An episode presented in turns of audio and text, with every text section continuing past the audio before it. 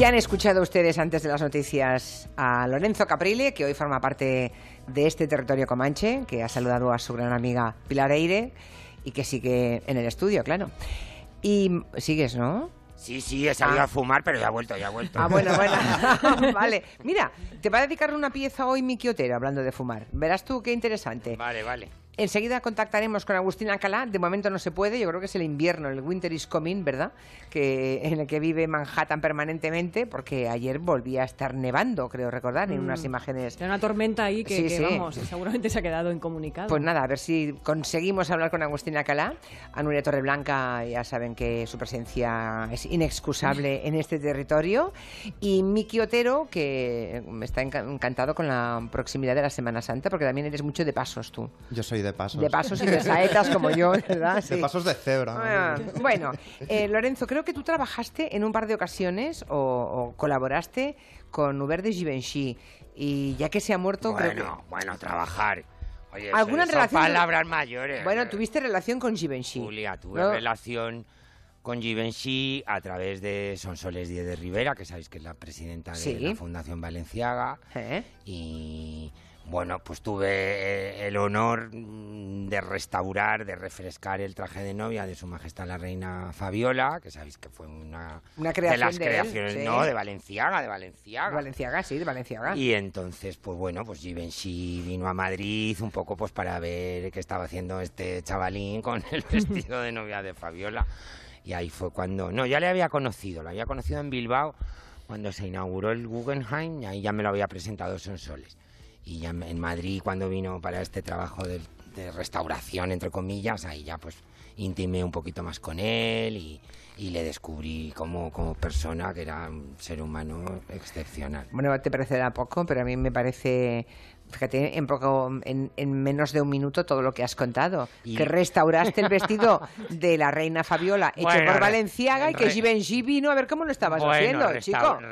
bueno, pues eso. Bueno, pues eso. Pues. Háblame, háblame de Givenchy. Y va. luego, espera, y luego la segunda vez, que eso ya fue un trabajo más Ah. en equipo. Espera, espera, espera. A ver. un pa- hace un par de años, el Orfeón Donostiarra, también en su día, el maestro Valenciaga, pues había diseñado, digamos, el, uniforme de las voces femeninas, que ya, bueno, pues, pues por 40 o 50 años después había quedado ya un pelín pues desfasado. Y entonces, pues mm, le pidieron a él que si podía hacer algo un poco más nuevo y no sé qué, y, y ahí sí que colaboramos juntos, más mano a mano, yo interpreté sus ideas, el patrón se hizo en el taller, bajo sus indicaciones. Pues nada, y no lo conoces de nada, ¿vale? Mm. Pues nada, oye. Es tremendo, Lorenzo, y es luego tremendo. ya le entrevisté. a- pe- Es tremendo, ¿eh? Oye, yo conozco mucha gente Diría que son íntimos Sí, con yo eso. conozco mucha gente que con la mitad de la mitad de la mitad dice de otro que es su amigo íntimo. No, yo pensé, Claro que es un tipo de gente que no me que gusta. ya me conoces, pero bueno, que yo no soy ¿eh? y luego, Es bueno, verdad. Pues para la revista, No eres farolero, es no, verdad. la revista Telva me pidió que la entrevistara y eso fue una mañana mm, inolvidable en su casa palacio de, de París que es- creo que está, yo no sé muy bien francés, en el, en el unsiciem, en el 11 arrotondismen, como se diga, que es uno de los arrotondismen más, más chic y más estupendos, al lado de los inválidos. Y estuvimos ahí tres horas, porque fui con la directora de moda, con Alicia Chapa, pues los dos así, con la boca abierta, porque era oír hablar pues a la moda del siglo XX, Julia. claro. ¿Y qué, qué dirías de, de Hubert de Givenchy? Pues es decir, diría- que, que- que- ¿cuál sería la, la aportación a la moda que hizo? ¿Dónde dejó su impronta? Y luego, si tuvieras que escoger dos, tres modelos icónicos de, del siglo XX diseñados, salido de, de su mano, ¿cuáles, cuáles Mira, escogerías? para mí la palabra que mejor le define es la elegancia en el sentido puro y clásico de la palabra. O sea, sus, sus trajes son, siguen siendo actuales hoy, modernos, porque eran sencillísimos, de unas proporciones perfectas. Y él en ese sentido, que yo sé un poco la filosofía que he tomado en mi carrera, a él nunca le interesó ser ni el más vanguardista, ni el más moderno del barrio, ni escandalizar por escandalizar, ni quería que sus clientas estuvieran guapísimas y con trajes magníficamente bien hechos. Que eso parece muy sencillo, pero es muy difícil. Seguramente es lo más complicado, sí. Y, y trajes, con- y los qué trajes, más trajes? icónicos, los trajes más icónicos, sin duda alguna, pues todo su trabajo que hizo con Audrey Hepburn, que era pues musa, amiga, una relación muchísimo más natural que cualquiera de las que hay ahora entre cualquier marca y cualquier celebrity que sabes que ya es todo mercadería y, Sí, ¿eh? y mercenario, mercenarismo, como se pueda decir. Lo de Givenchy y Audrey Hepburn fue una cosa natural, era una amistad totalmente pura y, y- Y, y de verdad, y no, de no era de verdad, no de había- cara a revistas No, o al Instagram, No, ¿no? había un cheque Mm. en blanco de por medio, Julia, te lo Ya, ya, ya, ya. Pues no sé recordar, pues desde los vestuarios de Sharat hasta esa otra mucho más divertida, eh, cómo robar un millón de dólares, Mm. que ya saca un vestidito de encaje con un antifaz de encaje negro que juega la espía, o bueno, o el mítico que a todos nos viene a la cabeza, el, el del traje negro de desayuno con diamantes, que se hicieron cinco vestidos iguales para el rodaje, uno de los cuales tenemos el privilegio de tenerlo aquí en Madrid en el Museo del Traje. Se hicieron cinco por, por Cinco. si se estropeaban, Sí, por la cantidad por de horas. rodajes, sí, se hicieron Sí, le cinco. caía el café con leche Sí, Claro. encima sí. al que lleva en la escena del escaparate. Exacto. Por, ej- por ejemplo. Y uno está aquí en el Museo del Traje de Madrid. Uno, uno tenemos el privilegio Uno de los cinco, de ya. tenerlo aquí, que fue el que, el que, el que se mostró en la maravillosa retrospectiva que se organizó en Madrid hace unos años en el Museo Thyssen. Y además de Audrey Fue la Hepburn, última vez que le vi. que le además vi. de, de Audrey Hepburn, ¿a quién más vistió? ¿De quién más mm, tuvo la Pues mira. responsabilidad de su estilo? Una anécdota muy muy bonita, muy macabra de, de, de Givenchy eh, fue mm, el vestido que prácticamente confeccionaron en menos de 24 horas para la duquesa de Windsor para el entierro oficial en, en- en Londres del duque de Windsor Anda. y la- eran muy, muy, muy, muy amigos pues de esa élite de París, cosmopolita, perdón, a la cual pertenecía la, la condesa de Romanones, que acaba de fallecer, que también tenía muchos recuerdos de Givenchy, y Givenchy la vistió en numerosas ocasiones. Y bueno, pues la llamó aterrorizada Hubert, que se me ha muerto mi marido, que se lo lleva en el féretro a Londres, que no- yo no pinto nada, que, que me pongo, que no sé qué. Y en 24 horas le hizo, eh, creo que era una- un abriguito negro, un romanto, que también estaba en la exposición de, de Madrid. Ay, fíjate que ahora mismo, claro, no, no sé qué estoy recordando, pero no sé por qué tengo la- el recuerdo de un traje chaqueta con una botonadura, pero no, igual no era de ese día, ¿eh? Negro. no. De- pues puede ser de ese día, ¿eh? Sí, Porque estoy ¿Sí? un romanto, abriguito, vamos, eran- era una línea muy, muy sencilla. En 24 horas, 20, dices. Bueno. o menos incluso con el velito de gasa y luego también eh, en un momento en la visita de estado que hizo Jackie Kennedy a París en un gesto digamos de pues eso de, de hermanamiento de, de corrección política para el gran baile en Versalles eh, Jackie Kennedy de todos los modistas y creadores franceses del momento eligió a Givenchy para, para ese traje en Versalles. O sea, Esa- ese, fue otro gran momento también de, También, de sí. su carrera. Es curioso porque yo no sé si eso se sigue haciendo cuando las primeras damas mm, visitan algún país que, es- que escojan una firma del país anfitrión para bueno, pues, Bueno, sí que yo creo recordar ¿Sigue que la- ocurriendo la, esto? señora Obama cuando vino a Madrid sí, lució un del pozo en una de en uno de los, de Ah, ujú. creo que la visita que hizo a su majestad la reina en Zarzuela creo que vistió un, un- un del pozo. Ah, bien, bien, bien. Estoy acordando así de memoria, ¿eh? Yo ahora me estaba acordando también de cuando Lady Di y el príncipe Carlos fueron de visita oficial a, a París, que recuerdo que el regalo que les hizo era, era de Sten, Giscard d'Estaing. Sí, el, el presidente de la República, la señora de Giscard d'Estaing, digamos, se fue a la casa Dior y les pidió un, un regalo para, para la princesa de Gales. Y entonces confeccionaron, ahí fue cuando diseñaron el famoso Lady Dior, El Lady el, Dior, bolsi- el el, bolso. el bolso famoso, el más icónico bolso de, de la Dior, ¿no? Y a partir de ahí se ha seguido haciendo, ahora se llama Lady Dior, que además jugaban con el Lady Di, ¿no? Que fue el bolso que le regalaron a Es ella. cierto, es cierto. Pero yo tengo la impresión de que esas cosas ahora se van perdiendo, ¿no? no Sí. Probablemente porque también las señoras y los señores creen que no son tiempos para el lujo, para la No, ostenta. Igual no quedan bien del todo, no, sé, no sé por qué. Julia, y porque ¿no? la moda ya cada vez es más global, más internacional. ¿Qué marca realmente ahora es de cada país? Si son fondos de inversión que a lo mejor están en Sí, Hong Kong. también Y porque verdad. tendrán contratos de exclusividad, me imagino. No. Yo ya lo veo como, como las No, motos pero- que llevan eh, publicidades o, tal, ¿no? Como que un corredor va con una marca. Ahora pues- son las alfombras rojas, ¿no? Las que marcan estilo. Son marcas, son marcas, son marcas globales. Pues la casa Lanvin, que es una de las casas históricas de Francia, porque empezó, pues eso, en la Primera Guerra Mundial. Pues es que es un, Ujú. pertenece a un fondo de Hong Kong, inversión de Hong Kong. Su dueña es una señora multimillonaria de Hong Kong. Oye, yo tengo una gabardina de Lambán de hace 20 años, la guardo, ¿no? pues por supuesto. Vale. no, lo digo, es que no os planteáis a veces, o sea, hay, hay piezas escasísimas, ¿no? Que uno puede tener en el armario y siempre te planteas, ¿esto puede ser dentro de 30 años un clásico, dentro de 40 o puede sobrevivir, no sé, más años incluso, más décadas? Claro. Y ahora que has hecho lo de Lambén, es verdad, yo me compré, tuve un capricho una vez un poco caro, la verdad, una gabardina de Lambén hace muchos años ya, ¿eh?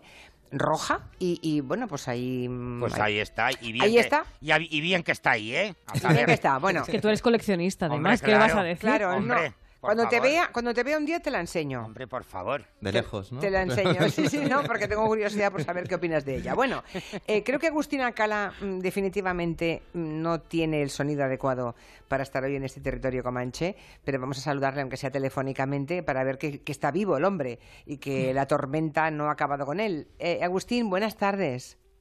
Julia, buenas tardes. No es mi culpa, eh, Ya. yo tengo sonido, parece que la culpa es en la otra parte de- del mundo, pero en cualquier caso estoy aquí, os estoy escuchando y estoy escuchando al guapetón de Lorenzo que cada vez que le veo en la televisión, la verdad es que yo no sé qué crema se pone, está más joven.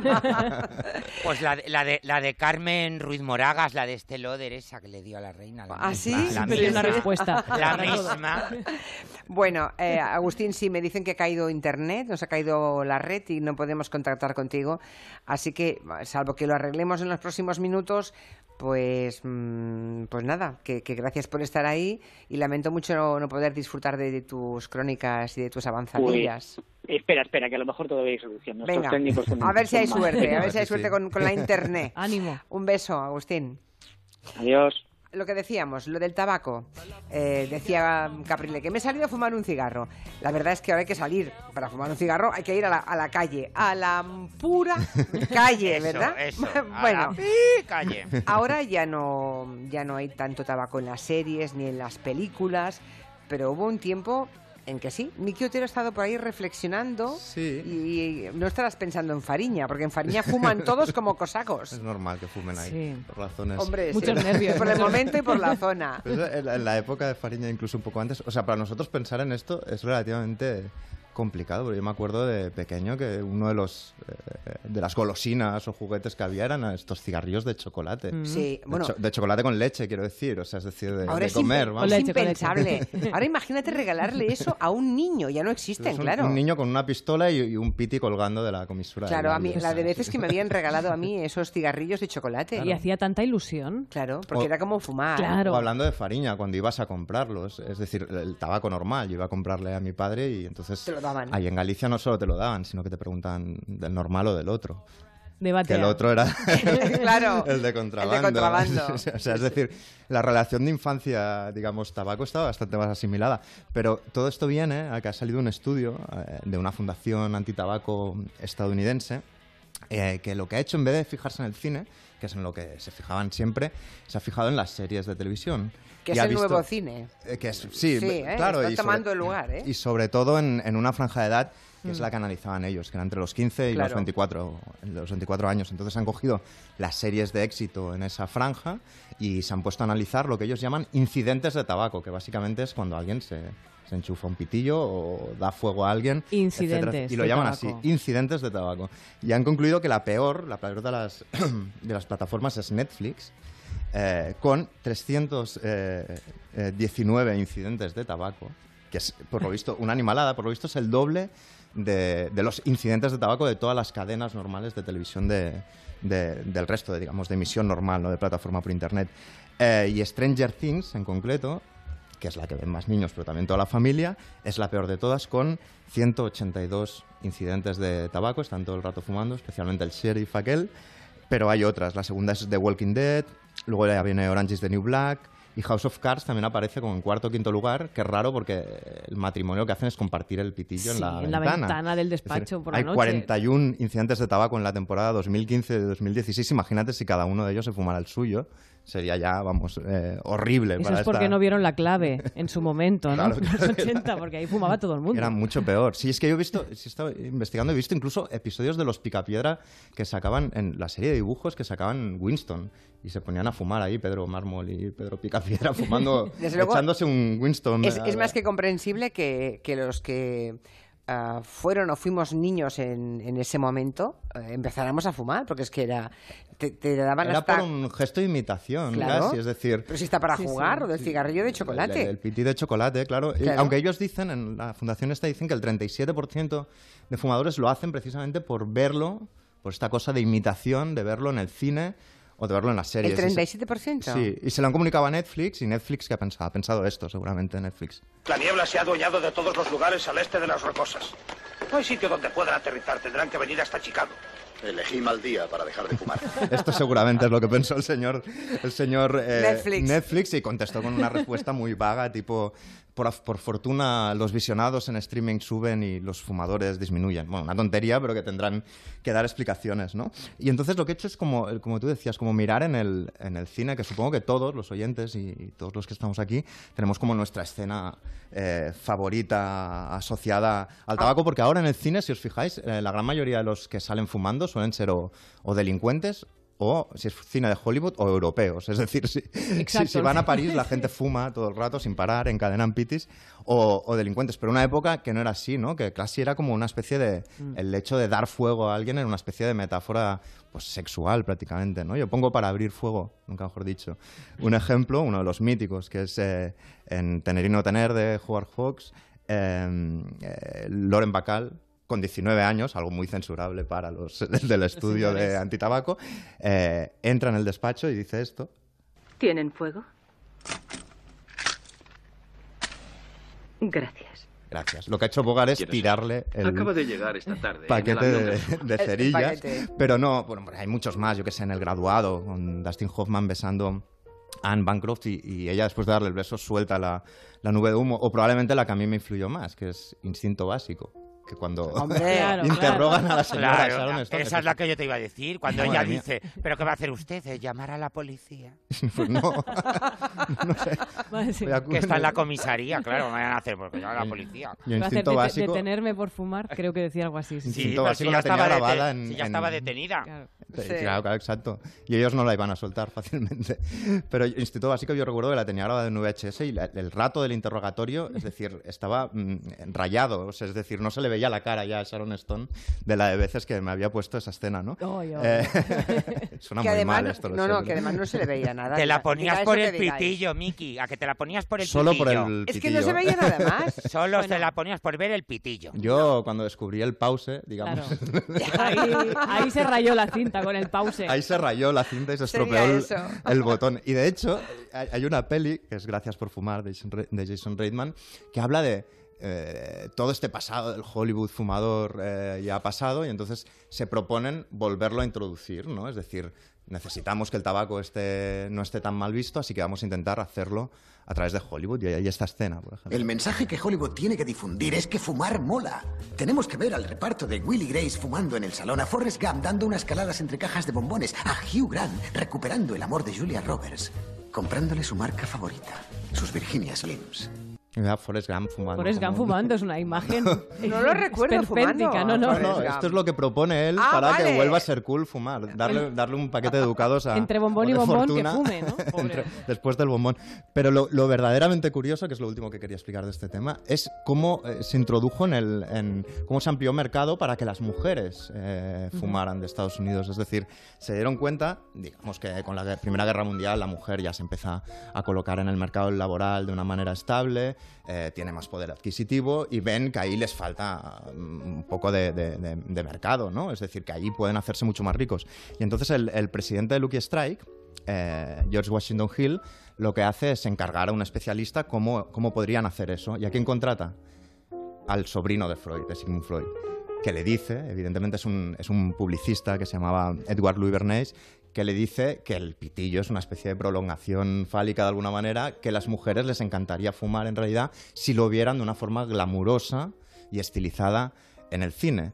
Y entonces este publicista lo que hace con Lucky Strike es tramar todo un plan y durante una época, sobre todo entre los años 30 y los años 50, todos los actores, Ronald Reagan eh, eh, anunciaba Lucky Strike, eh, Kirk Douglas anunciaba Chester, todas las actrices también, lo que hacían era todos los actores y actrices de Hollywood hacían anuncios eh, de marcas de tabaco y el público, cuando iba al cine y los veía en la escena de la película, aunque la marca en la película no se viera, asociaban Ronald Reagan está fumando Lucky Strike o Kirk Douglas está fumando Chester. Invirtieron un montón de, de, dinero en eso y eso es un poco la imagen moderna y cool y glamorizada que tenemos del tabaco gracias a esa campaña y de hecho se dice eso, que se instauró, digamos, en el mercado femenino gracias a ese tipo de maniobras. ¿De qué campañas estaremos siendo objeto ahora mismo sin darnos pues cuenta? de muchísimas. Que dentro de 30 o 40 años nos enteraremos y lo maldeciremos. Hombre, la, los creadores de algoritmos de publicidad y tal ya están diciendo... Ya, o sea, ya. Hay, hay, creadores de algoritmos que dicen que a sus hijos no les dejan entrar en Facebook. O sea, que imagínate ya, ya, ya. la de cosas que nos están metiendo claro, en la está. cabeza. Bueno, efectivamente hemos, se nos ha caído Internet porque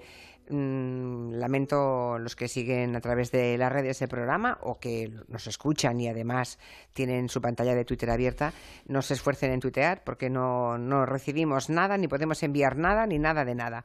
Nos hemos quedado sin internet, así que hoy um, estoy haciendo radio como en otros tiempos, sin saber, sin saber qué está ocurriendo en el otro lado. ¿Ah? Julia, Julia, déjame meter una morcilla, por favor. Por favor, mete lo que quieras. Que te, mi escena favorita de Exacto. un pitillo. ¿Cuál? ¿Cuál es? En Blade Runner. Cuando al principio, cuando él conoce a Rachel, que ella se enciende, que hace Ah, dos sí. veces así con el encendedor. No me acuerdo de esa escena. Y, él le- y ella le dice, ¿Do you like our owl? Que este, ¿Le gusta a usted nuestra lechuza? Y él le dice, será artificial, ¿verdad? y ella le dice, por supuesto. Eso mientras inhalan. No, claro, ella mientras está encendiendo su pitillo. Y luego Es está... este halo cool, porque maestros de la costura no le dejan fumar. No, no me Dile, deja- Si no, aumentaría el tabaquismo en Pues este por eso, país. por eso me pongo yo tan nervioso y tan tal, porque tengo un monazo en esas horas. Y luego está el mejor apagado de cigarro de la de la historia, tele. que sería Olivia Newton-John en Gris. Es verdad. ¿no? Cuando está Sí. bailando. Es verdad, es Ese que verdad. hemos imitado todas. Pero yo, yo me quedo con esta música.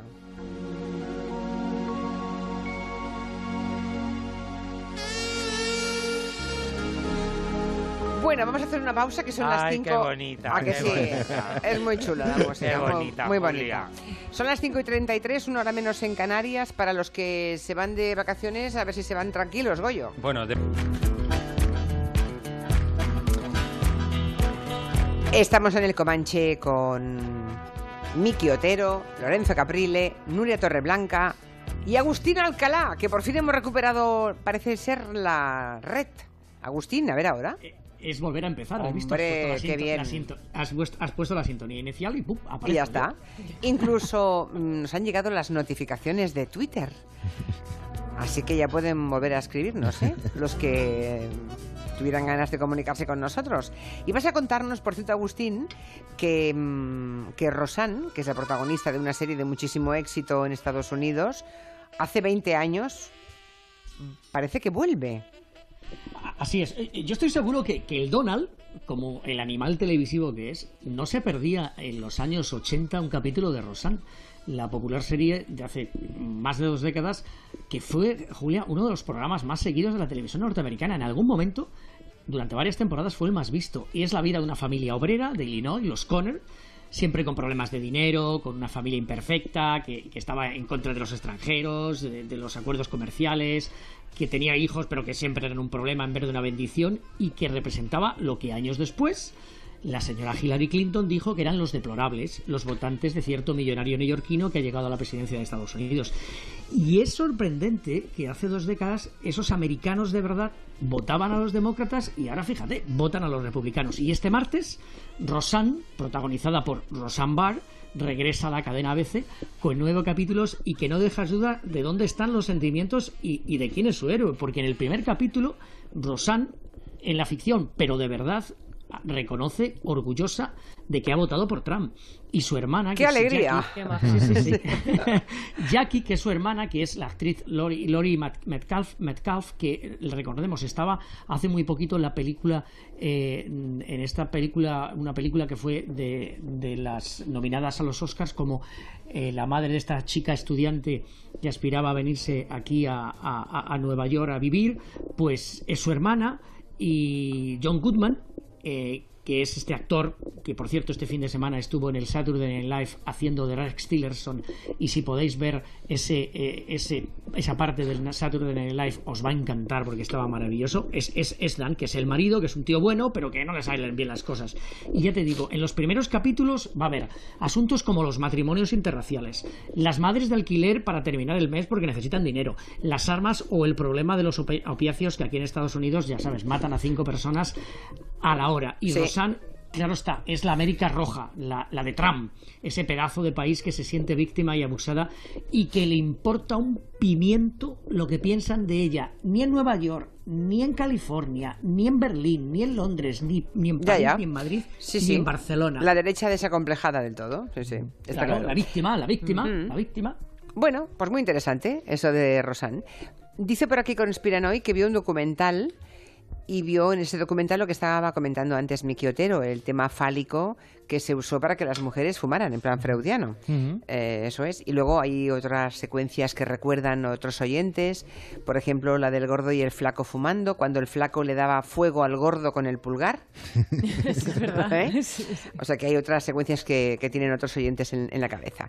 Bien, se cumplen 25 años de la publicación de una novela, Las Vírgenes Suicidas se llamaba, una novela que luego llevó a la pantalla Sofía Coppola, y sobre ella quiere hablarnos Nuria. Se ha hablado mucho sobre las chicas todos estos años. Esas chicas tienen un gran futuro. Pero no encontramos la respuesta. Creo que estaba pidiendo ayuda.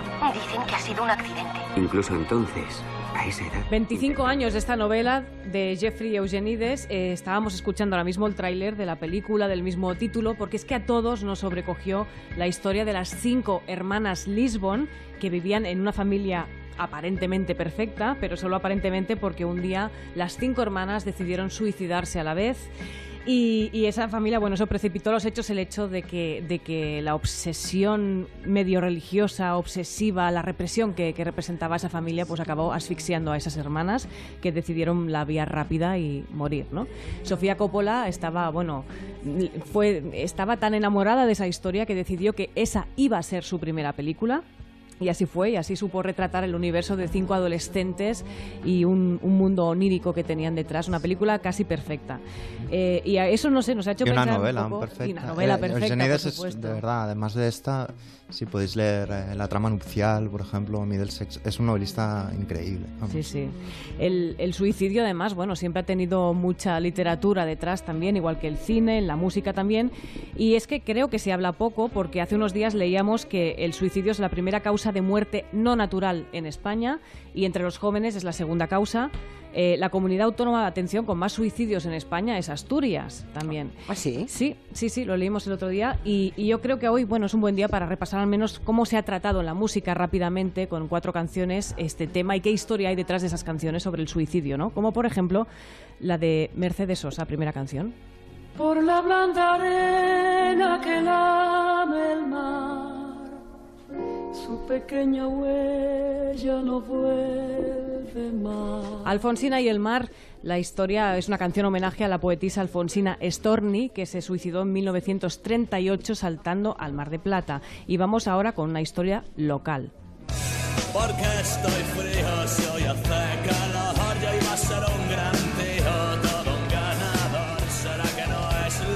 Una canción, Septiembre, de los enemigos, una de las más bailadas, coreadas, y la gente la baila alegremente, con mucha alegría, pero dices, es una tragedia esta historia, que es hay una tantas historia canciones, Hay tantas canciones que bailamos y saber lo que estamos bailando. Ya hablamos de eso, si queréis, porque sí, sí, hablemos de eso, que es muy bueno. Este es un tema, es una historia además real. Es eh, eh, quien escribió José de Santiago, pues por la nota de suicidio de un chaval gallego que se suicidó en septiembre porque no soportó la presión de los exámenes y en la nota dejó escrito, id a por el pan que yo no voy a ir.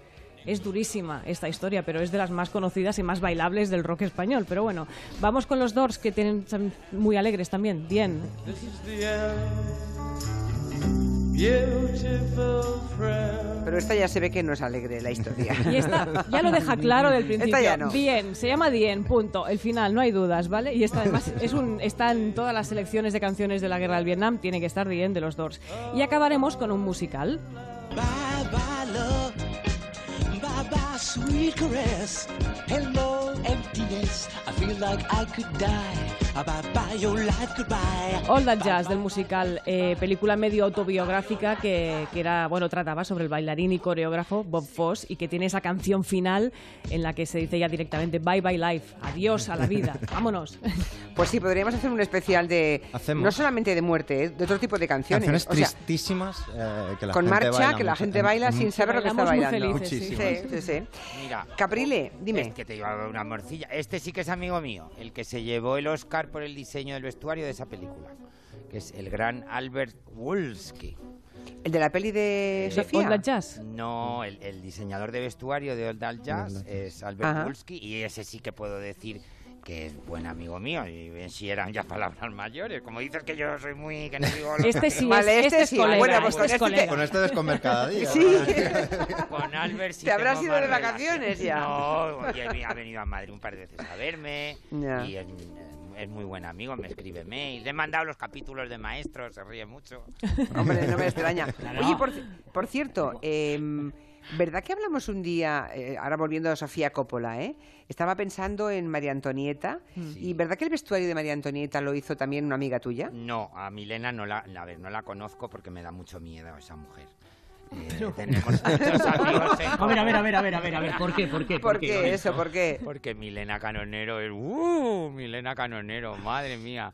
Mi ami- uno de mis mejores amigos también del mundo del vestuario es Máximo Cantini Parrini, que ha sido la mano derecha de una amiga enemiga de, de- de Milena, que es Gabriela Pescucci. Y Gabriela, cuando se enfadaba con Máximo, le decía: Máximo, como te sigas portando así de mal, te mando unos meses con Milena. Pero, pero, pero Lorenzo, Milena es, es italiana. Milena es italianísima, de Génova. Ya. Y- Pero me reconocerás que María Antonieta es Ligure, maravillosa. Ligure, Ligure, hombre. Y fue ella Como la que todo- decidió como ponerle las todos los vestuarios de, de Milena, que es Bueno, pues en muy este buena. momento No. creo que tiene, no sé si es con Colín o ella, el récord en este momi- momento de figurinistas vivas, creo que son cuatro Oscars. Cuatro Oscars ya. Milena. Es que Caprile- María Antonieta me pareció fastuoso. ¿eh? Y, y- y- y fue, fue ella la, la- la que decidió ponerle las, las Converse All Star No, de eso color fue, rosa. no, eso fue una decisión de, de Sofía, De Sofía Coppola, Coppola, igual claro. que la Sí. banda, la banda de la banda sonora de la película. Pero, a ver, María Antonieta es fastuosa, Julián, no te lo puedo reconocer. Pero el siglo XVIII, quien mejor lo ha hecho ha sido Milena en esa obra maestra que fue Barry Lyndon. de Ay, sí, sí, sí, sí, sí, también. Esa también. fue, ese fue su primer Oscar en el año 70 y poquísimos. Barry Lyndon. Uy, me han Claro, entrado ganas de volver a verla. Yo- yo- claro, claro. Y eso, Julia, que el color Ay, ay. de Barry Lyndon no es el color de ahora, date cuenta, ¿eh? No, ¿os acordáis de aquella escena de las velas, lo que tardaron Total. en rodarla? Exacto. Bueno, es que, que ahora en La Peste, en la serie esta de La Peste, han intentado hacer algo parecido. De la iluminación natural es toda la iluminación, toda la peli estaba iluminada con, luz un- una, natural obra o con velas. una obra maestra del cine y yo creo que nadie ha vestido el siglo XVIII como. Pero aquí, como aquí te has descubierto, ¿eh, Lorenzo? Porque si tú vistes Larry Bi- eh, eh, Barry Lyndon, está claro que tú tienes mucha más edad de la que presumes en este Perdona. programa, ¿eh? No me digas. Perdona, oye, si existen perdona. los videoclubs. Ah, sí, sí. La, la- Perdona. La casi no, en Blu-ray, cuando no. salió Los, en Blu-ray. lo- la los, los cineforum, los cinestudios, perdona, los Y los ciclos, VHS. los ciclos ¿eh? de cine cultural, perdona, eh, perdona. Oye, Lorenzo. Como Belén Esteban, perdona, eh, perdona. He visto, he, vi- he visto que Planeta te ha reeditado eh, tu libro, de que hablamos cuando hablamos de estilo, y oye, te han sacado una foto guapísima en Guapísimo, portada, es verdad, ¿eh? es verdad. Estás muy Julia, guapo en ¿para qué nos vamos a engañar? Estoy muy guapo. Óyeme, es una reedición de un libro reedición, es de, reedición. que tiene el libro ¿cuántos años? ¿Cinco? Tiene, sí, cuatro o cinco. Cuatro o sí, cinco, ¿no? Claro, pero es que la, estas casualidades mágicas de la vida, la editorial del libro de nuestro programa, que tengo que hacer publicidad, del libro Maestros de la Costura, que está a la venta en todas las librerías de España. Es la misma editorial que me publicó a mí este libro tan bonito hace cuatro años. Entonces, pues han dicho, vamos a aprovechar el tirón de la tele Y qué Claro. guapo, qué lo guapo, vamos a volver a guapo sales. Sí. No, es que además está bien porque son unas nociones generales de No, lo que pues- significa tener estilo que viene muy bien, ¿eh? Sí, son las mismas cosas, las verdades de Perogrullo que también digo en, en el programa, cuando discuto con el. Edu y con Mm. la otra, pues lo mismo que digo en el programa lo digo en el libro. Sí, pero luego de pronto, cuando aparece algún clásico en el programa de televisión, em, algún diseño, mm, ves a los concursantes, aprendices, y dices, sí, ese bultito que sale por aquí debajo, eso que de no sé cuánto.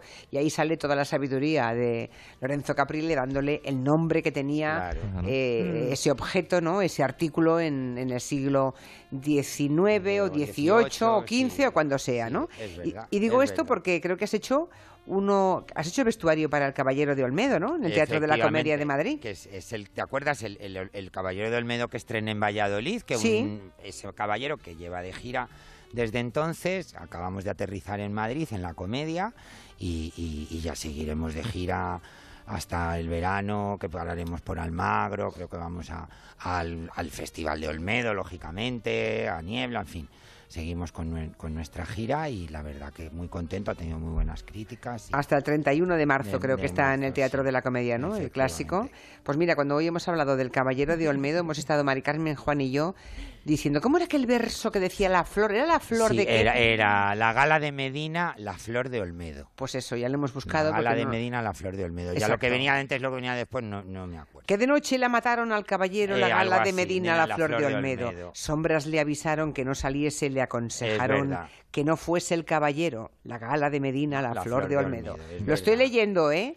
Porque No, se no, me no, había no, olvidado. es No, sí, sí, sí. Es que es muy, es muy- me lo sabía de memoria, Es muy triste la historia porque iba a acabar Sí. fenomenal y de repente, pues, pues eso, pues, pues, pues el, el- el- el- el guapo del pueblo, pues, pues, le- pues eso. Pues no, no que hago, ¿cómo se dice? Un spoiler. No hagas ¿no? spoiler. Un spoiler, Eso. sí. Bueno, en todo caso, m- nos ha venido bien para recordar esos versos.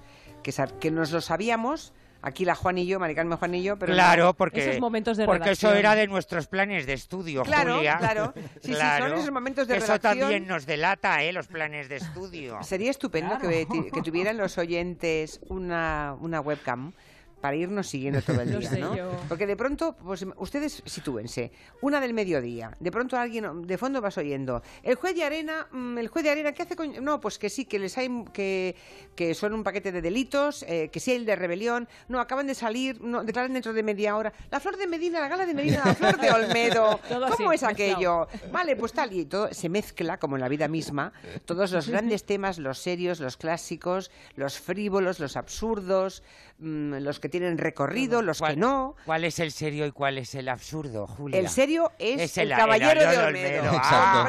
Vale, menos mal, menos mal. Por favor. Y el absurdo es, ya vamos a dejarlo. Pues sí, muy absurdo todo, Vale, vale, efectivamente. Vale, vale, vale. Agustín, una escapada para mm, que sugieres para aquellos que se van a Nueva York, entre los cuales lamentablemente no me encuentro. Ah, pero... No, no, estoy desolada. Hace más de hace un año y medio que no piso Manhattan Claro, y eso es a- mucho.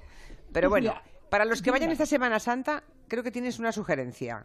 Sí, y además es interesante. ¿A quién se le daban bien de estos comancheros las matemáticas? A mí. ¿A ti, presentado, a ti presentadora, Yo se te daban bien? A mí maravillosamente. Yo era una cara que en las Te matemáticas. has delatado con el resorte con el que has saltado. A mí, A mí te he imaginado en la clase sí, de sí, matemáticas. Tú como- haciendo exactamente esto.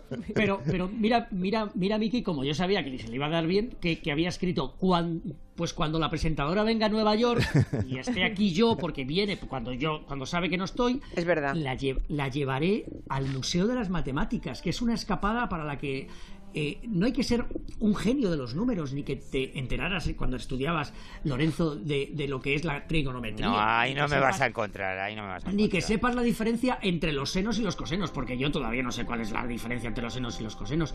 Se llama The Math Museum, está en la calle 26 entre la Quinta Avenida y Madison, y es ideal no solamente para, para adultos, sino para los niños y para los adolescentes, porque es interactivo, tiene muchas actividades, matemáticas que no dan miedo, historia de los números, la las fórmulas, la geometría, las figuras, estructuras, bueno, que, que me lo he aprendido todo para ver, para que veáis que, que- que tiene un problema, vale 17 dólares, que esos son también números, aunque si eres joven y tienes una, un carnet de, de estudiante, pues pagas 11.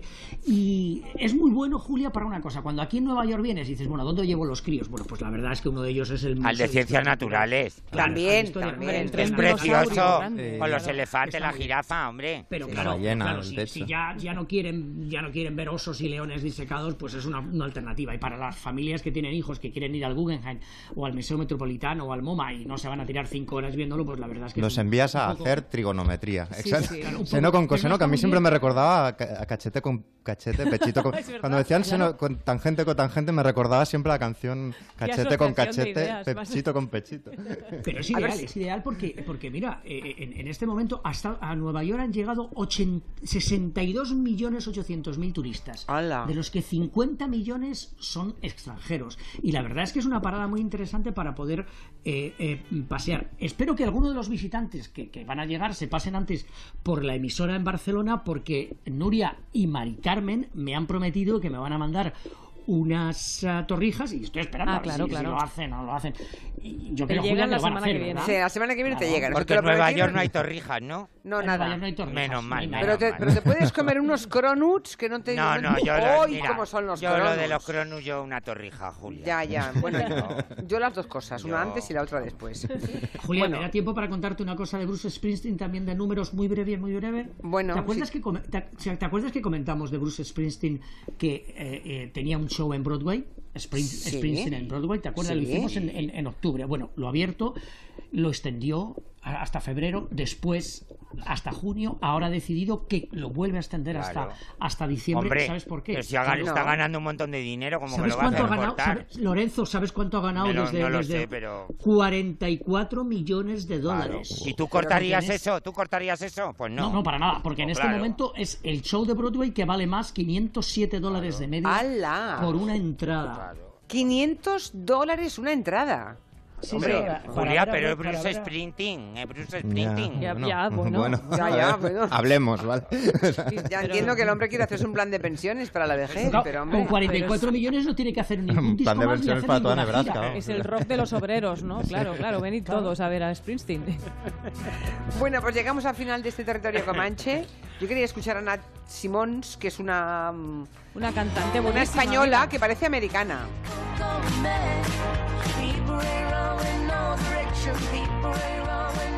Y además eso lo ha grabado en Carolina del Norte, el disco, se ha ido hasta allí, el disco se llama Lights y lo ha producido Gary Luris de los Jayhawks, que los conocéis de sobra, ¿os acordáis? De los Jayhawks? Esta maravilla.